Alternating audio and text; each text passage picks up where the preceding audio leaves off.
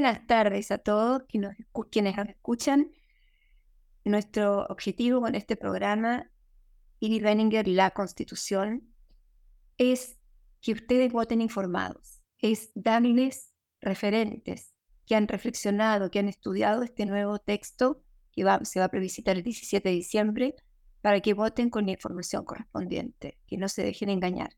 Y hoy tenemos el lujo de tener con nosotros esta tarde a René Cortázar, René Javier Cortázar Sanz. Él es economista, investigador, académico, político chileno, fue ex miembro de la democracia cristiana, fue ministro de Estado de los presidentes Patricio Elwin y Michelle Bachelet. Fue ministro de Trabajo y Previsión Social primero y luego ministro de Transporte, Telecomunicaciones. Y voy a decir una cosita. Edgardo Beninger, a quien algo conozco y conocí, me decía cuando lo nombran Ministerio de Transporte y estábamos con el George en Santiago, Dice, si no lo resuelve René, no lo resuelve nadie. Bueno, René, buenas tardes, qué rico estar conversando y bueno, me encantaría escuchar todo lo que tú estás reflexionando acerca de este nuevo texto que se nos propone y que deberíamos estar votando o a favor o en contra el 17 de diciembre próximo. Buenas tardes, Iris, y un saludo a todas las personas que nos escuchan. Muchas gracias por la invitación. Y yo creo que lo primero es distinguir entre la rama y el tronco hay mucha rama. Eh, son más de 200 artículos y uno ve el debate y de repente el debate es una acumulación plana de argumentos, un argumento, dos, si tú me das dos, yo te contesto tres, y rama por rama. Y la verdad es que es bueno primero concentrarse en el tronco. ¿Cuáles son los elementos centrales? Lo que verdaderamente está en juego. Y yo tengo la convicción que lo que verdaderamente está en juego es la posibilidad que Chile salga del pantano, del pantano político y del pantano económico donde ha estado ya por 10 años. Un país políticamente detenido, con gobiernos con poca autoridad, donde la violencia, la delincuencia se han desbordado, donde el Estado de Derecho se pasa a llevar en cada momento, donde hay una imposibilidad de conseguir acuerdos a nivel político y también un freno económico que se ha traducido en pocos empleos, malos salarios, pocos recursos para el Estado. Hay que recordar que es precisamente ese proceso de inversión y crecimiento lo que permite que surjan los empleos. Si tienen que, tienen instalar una fábrica para que se cree un empleo o un comercio. Hay que recordar que lo mismo ocurre respecto de los buenos salarios. Los buenos salarios significan empleos mejores que alguien invierte, produce y que generan la productividad para sostener una buena remuneración. Y hay que recordar que más del 80% de los recursos que el Estado obtiene para salud, para la educación, para la vivienda, vienen precisamente del crecimiento, menos del 20% de las reformas tributarias. Y sin embargo, nos hemos pasado una década hablando de reforma tributaria tras reforma tributaria, pero nadie hablando en serio del crecimiento. Bueno, ese pantano en el que hemos estado, con este nuevo proyecto podemos salir. Esa es mi convicción. Crea las condiciones para poder salir del pantano. Y a mí me parece que ese es el tronco. Cuando uno tiene un buen sistema político después, si el artículo 118 hay un problema, el sistema político lo va a corregir. Pero cuando uno no tiene un buen sistema político, los problemas no tienen solución. Y por lo tanto, a mí me parece que ese es el elemento central. Y cuando uno parte del sistema político, lo primero que salta a la vista, naturalmente, es un sistema político con 22 partidos políticos. Iris, yo no conozco en el planeta ningún sistema presidencial con 22 partidos políticos que pueda funcionar. No existe, no se ha inventado todavía. Ahí yo te quería hacer una, una consulta, porque comparto absolutamente con lo que dijiste al principio. Nosotros notamos en la ciudadanía un gran rechazo a la clase política, a los políticos en general, como que están lejos de la gente. Entonces me encantaría que expliques en este nuevo texto qué lo diferencia del texto que quedaría en caso de ganar el, en contra. El texto lo... llamado de los cuatro generales, que ahora parece que ya no se llama así, no sé, en fin. Pero me gustaría que describas esto del sistema político, porque es muy importante. Bueno, eso yo creo que es la base de todo, porque al final la política es la que está detrás de tener un gobierno, un presidente que tenga autoridad y que tenga poder o que no lo tenga. La política está detrás de la posibilidad de que haya un acuerdo para pensiones o no lo haya. La política está detrás de que haya normas y reformas que mejoren la seguridad de los chilenos o no se produzcan. La política está detrás de que tengamos un sistema razonable para la inmigración, donde las personas que ingresan ilegalmente no se queden en Chile. Y ya hemos visto lo que está ocurriendo con el crimen organizado, pero eso depende del sistema político. Lo primero más básico del sistema político es crear condiciones para que el país sea gobernado. Y lo que yo decía hace un minuto, 22 partidos no lo hace gobernable. ¿Saben lo que hace este proyecto constitucional? Este proyecto constitucional hace que esos 22 partidos se transforman en 6 o 7. 6 o 7. Uno no puede dejar de reconocer que un país con 6 o 7 partidos es un país donde los acuerdos son posibles. Un país con 22 partidos donde nadie se hace responsable es completamente imposible. Y por eso hemos visto gobierno tras gobierno durante estos 10 años, y ya van 3, que no tienen la autoridad y la capacidad para gobernar adecuadamente, porque el sistema está fraccionado. Ese para mí es un cambio enorme, gigantesco, que produce un cambio en la política chilena, que hace, por ejemplo, que gran parte de estos parlamentarios del 1%, que no han salido ni siquiera por el 1%, puedan irse para la casa. Entonces hay gente que dice, reconozco esto en este debate. Yo he escuchado muchas personas diciendo, si este punto lo reconozco, lo concedo, pero no se preocupe, votamos rechazo y después en el Congreso hacemos esta reforma electoral. Yo creo que lo franco y lo concreto es reconocer que esa reforma electoral, si no se produce con esta constitución, no se va a producir, porque el Parlamento no va a hacer esta reforma para reducir los partidos políticos por una razón muy sencilla, porque un número muy grande de los parlamentarios tendrían que irse para la casa porque gran parte de los parlamentarios que fueron elegidos con el 1% tendrían que irse para la casa y por lo tanto no lo van a hacer. Yo he escuchado a algunos parlamentarios que dicen, sí, no se preocupe, sí, no se preocupe, nosotros lo vamos a hacer. No lo van a hacer. Y por lo tanto tenemos una disyuntiva. Así o aprobamos ahora el número de partidos políticos y mejoramos la capacidad de gobernabilidad del país o no lo hacemos y nos plantamos 10 o 20 años más con un número de partidos que hacen al país ingobernable. Yo compadezco a los próximos presidentes que vienen en la línea, si es que se aprueba el rechazo y siguen tratando, tratando infructuosamente de gobernar con 22 partidos, porque no lo van a lograr. Ese es un cambio importante, pero la constitución tiene otros muy importantes también. Los parlamentarios vienen saltándose la cerca. Ellos tienen ciertas atribuciones y en atribuciones que son iniciativa exclusiva del Ejecutivo, ellos se ponen a legislar. ¿Y sabe cómo lo resuelven? Le preguntan a la sala, sala, ¿tenemos atribuciones o no? Ellos mismos votan y votan que sí, entonces siguen legislando. ¿Qué hace el nuevo proyecto? El nuevo proyecto dice, no, no, no, no. Eso usted no lo va a resolver usted mismo. Ya hemos visto 10 años de esto. Esto lo va a resolver el Tribunal Constitucional, que es un Tribunal Constitucional que además cambia el modo de elegirse para que no sea politizado como el de hoy día.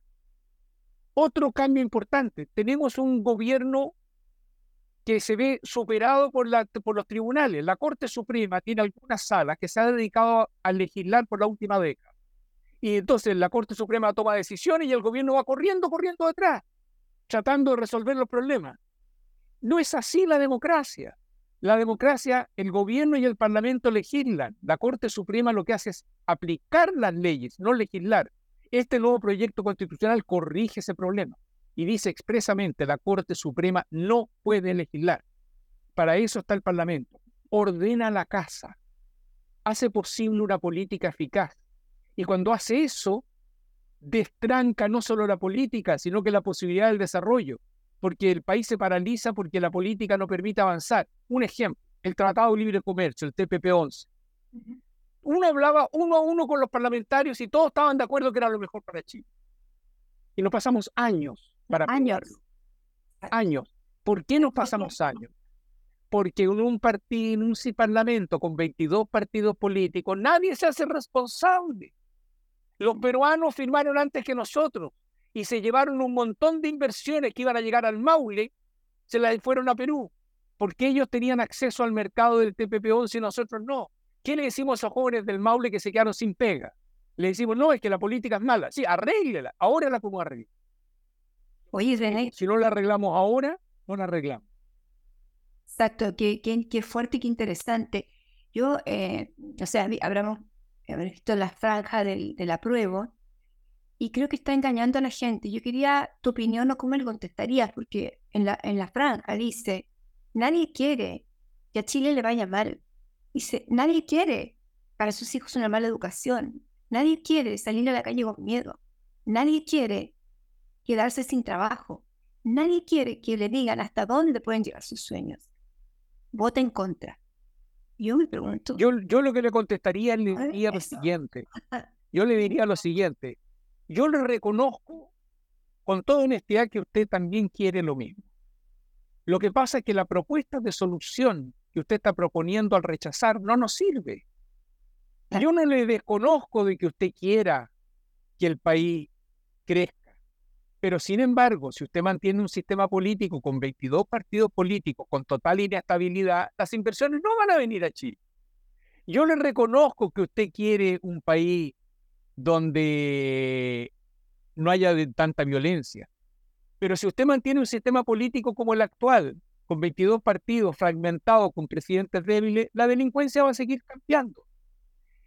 Yo le reconozco que usted no quiere que los narcotraficantes se adueñen de Chile, pero sin embargo usted no es capaz ni siquiera de controlar su frontera, porque con el actual sistema político usted es demasiado débil para hacerlo no tiene el poder para hacerlo, porque le falta una constitución como esta que le dice que usted está obligado, si hay un inmigrante ilegal, a sacarlo del país, porque si no, no vamos a terminar con el crimen organizado. Entonces, yo no estoy dudando de sus intenciones. Lo que yo le diría es, sus intenciones son muy buenas y las compartimos. Lo que pasa es que la herramienta que usted nos propone es la siguiente. ¿Quieren resolver todos estos problemas de Chile? Sigamos haciendo lo mismo Ah, imposible. Porque, porque al, no cambiar la constitución, lo que usted está diciendo, usted quiere resolver todos estos problemas de Chile, bueno, yo le ofrezco una solución. Sigamos haciendo lo mismo. No, nosotros les contestamos, le decimos, queremos resolver los problemas de Chile igual que ustedes, porque somos todos buenos chilenos. Queremos resolver los problemas igual que ustedes, pero sabemos que para que las cosas cambien, hay que cambiar las cosas. Si usted mantiene las mismas reglas del juego, los resultados van a ser los mismos. Y usted lo que ofrece es más de lo mismo que no está funcionando por 10 años. Y eso es condenar a Chile a la mediocridad y al declive. Oye, René, eh, absolutamente de acuerdo. Otro tema que viene atravesando nuestro país en los últimos meses son estos casos tremendos de corrupción eh, en investigación, las fundaciones, más de 46, la clínica de Hasler, ahora eh, temas de el abogado Hermosilla, en fin, focos de corrupción muy importantes en las reparticiones del Estado. Y la gente sabe que ese dinero que desaparece, que se va por las fundaciones en nombre de temas sociales que no fueron tal, son plata de sus impuestos. Entonces, ¿qué hace en la, en la constitución que hoy nos rige, que es la que quedaría? No lo ha podido parar porque está ocurriendo. ¿Qué es lo que hace el nuevo texto en esta materia? El nuevo texto, yo diría, hay dos cosas que para mí son importantes. Una es cuando uno mira de nuevo la rama de cada uno de los artículos, ¿no es cierto? Para ver qué hace. Y ahí hace cosas. Por ejemplo, crea la Agencia Nacional contra la Corrupción, que es una señal poderosa. ¿Resuelve todos los problemas? No, no lo resuelve, pero ayuda, por Dios que ayuda, tener una instancia que coordina todo el Estado y lo haga más eficaz. Pero a mí lo más importante, lo más importante es que crea un sistema político fuerte, donde tú vas a tener contrapesos de poder real. Para controlar la corrupción hay que controlar el poder. El gobierno tiene primero que tener autoridad, no los tiene autoridad. Por una década hemos tenido gobiernos con poca autoridad, porque el sistema político los hace débiles. Y la autoridad es importante para controlar la corrupción, así como para controlar la delincuencia, así como para controlar la violencia, así como para controlar las migraciones ilegales. Y para mí, más incluso que esa agencia contra la corrupción, es cambiar el sistema político, tener un sistema ordenado donde la oposición tenga un poder real. Hoy día una oposición enteramente fragmentada, lo que hace es gritar. Claro. Carino, pero no, pero no permite los acuerdos para resolver los problemas. ¿Cuánto tiempo llevamos con la agenda contra la delincuencia? Si no van a llegar a acuerdos, porque están demasiado fragmentados. Y antes llevamos con las pensiones, no van a llegar a acuerdos, están demasiado fragmentados. ¿Cuánto tiempo llevamos hablando de las listas de espera en la salud? No van a llegar a acuerdos porque están fragmentados. Entonces, vamos al tronco. Vamos al tronco que está detrás de los problemas. Y el tronco se llama cambie el sistema político. No hay economía de buena calidad, no hay paz social, no hay control de la violencia, no hay control de las migraciones, sin un Estado que tenga autoridad democrática, con un Estado que pueda acordar con la oposición las grandes soluciones, sin un sistema político que le dé gobernabilidad. Chile tuvo 30 años y especialmente durante el periodo de la concertación, 20 años, donde ya demostró esto. Demostró que se puede crecer y tener empleo. Demostró que se puede tener orden social. Demostró que se puede controlar la corrupción demostró que se puede controlar la violencia. ¿Por qué? Porque era un sistema político que le daba gobierno a Chile. Este sistema nos está dando gobernabilidad y ahora podemos cambiarlo. Y si no lo cambiamos ahora con este proyecto, no lo vamos a hacer después. Eso no es así. Todos sabemos que no es así. ¿Y sabe qué pasa, René? Que cuando hablan de los sueños, los sueños de la gente, si tú sueñas con comprarte una vivienda y acceder a una hipoteca, las tasas están en el 5% porque las evaluaciones internacionales del país han caído se han deteriorado. Si quieres soñar con comprarse un autito o que los, los hijos tengan una buena educación, hoy esto no está ocurriendo. Por eso digo que nos están engañando. Entonces me parece, es lo que, es lo que está, ¿cómo estás viendo tú qué es lo que está pasando para que la gente realmente sienta que con este cambio puede empezar a soñar de nuevo vuelvo a lo mismo. No hay salida sin volverle la gobernabilidad a Chile. ¿Cómo no va a ser patético, Iris? Patético, dramático, que durante 10 años unos adolescentes en overoles blancos no hayan podido ser controlados por el Estado de Chile. Es patético.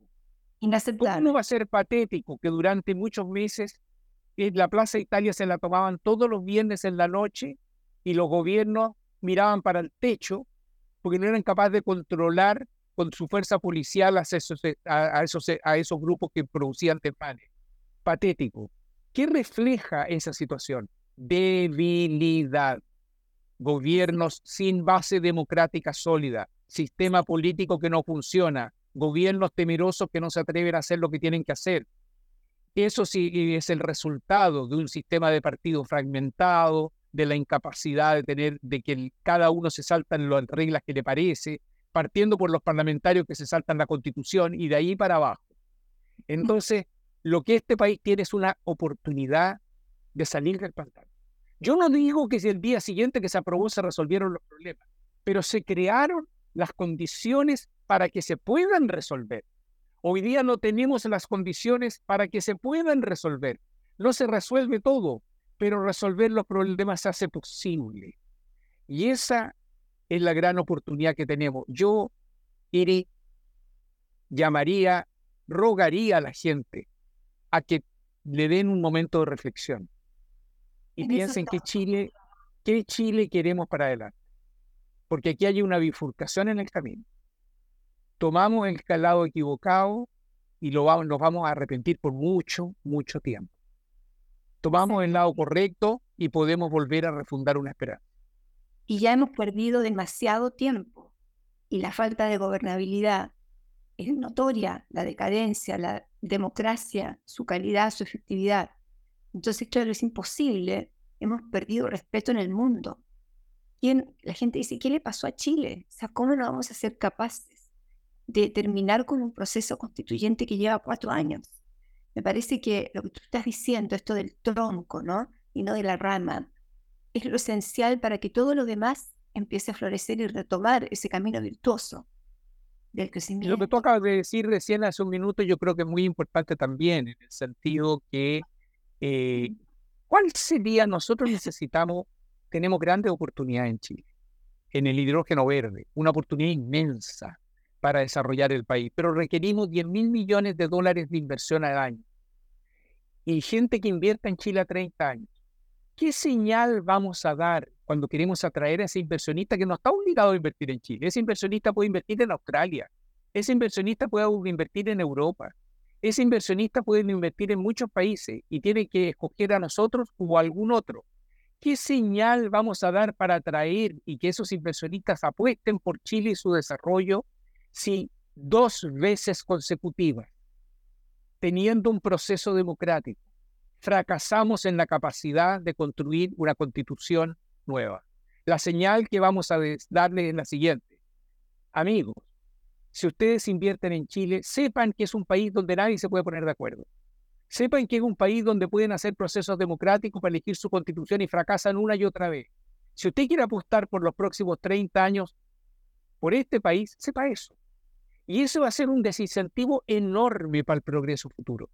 Para nosotros, el rechazo es la señal global hacia afuera de Chile de que Chile es un país inestable. Y esa señal nos va a costar mucho a todos los chilenos. Oye, Raúl, muchas gracias. Ah, qué buena, qué buena conversación esta tarde y vamos a ir cerrando. Yo quiero agradecerte y que la gente nos escuche, que hagan circular esto por todos sus contactos, las redes sociales, porque lo que dijo René al principio, se trata de mirar el tronco y que nuestro país se merece y todos los chilenos se merecen estar en un país con buena gobernabilidad, con un buen sistema político, con una, democracia de calidad. Infinitas gracias, René, este, en esta conversación y tu fuerza, aparte, tu fuerza convincente, además tan claro y tan inteligente siempre. Muchas gracias, y un abrazo muy grande a todas las personas que nos han escuchado. Un abrazo, cariños. Adiós. El libero, la realidad como no la habías visto. Haz que estos contenidos lleguen más lejos haciéndote miembro de la red Libero.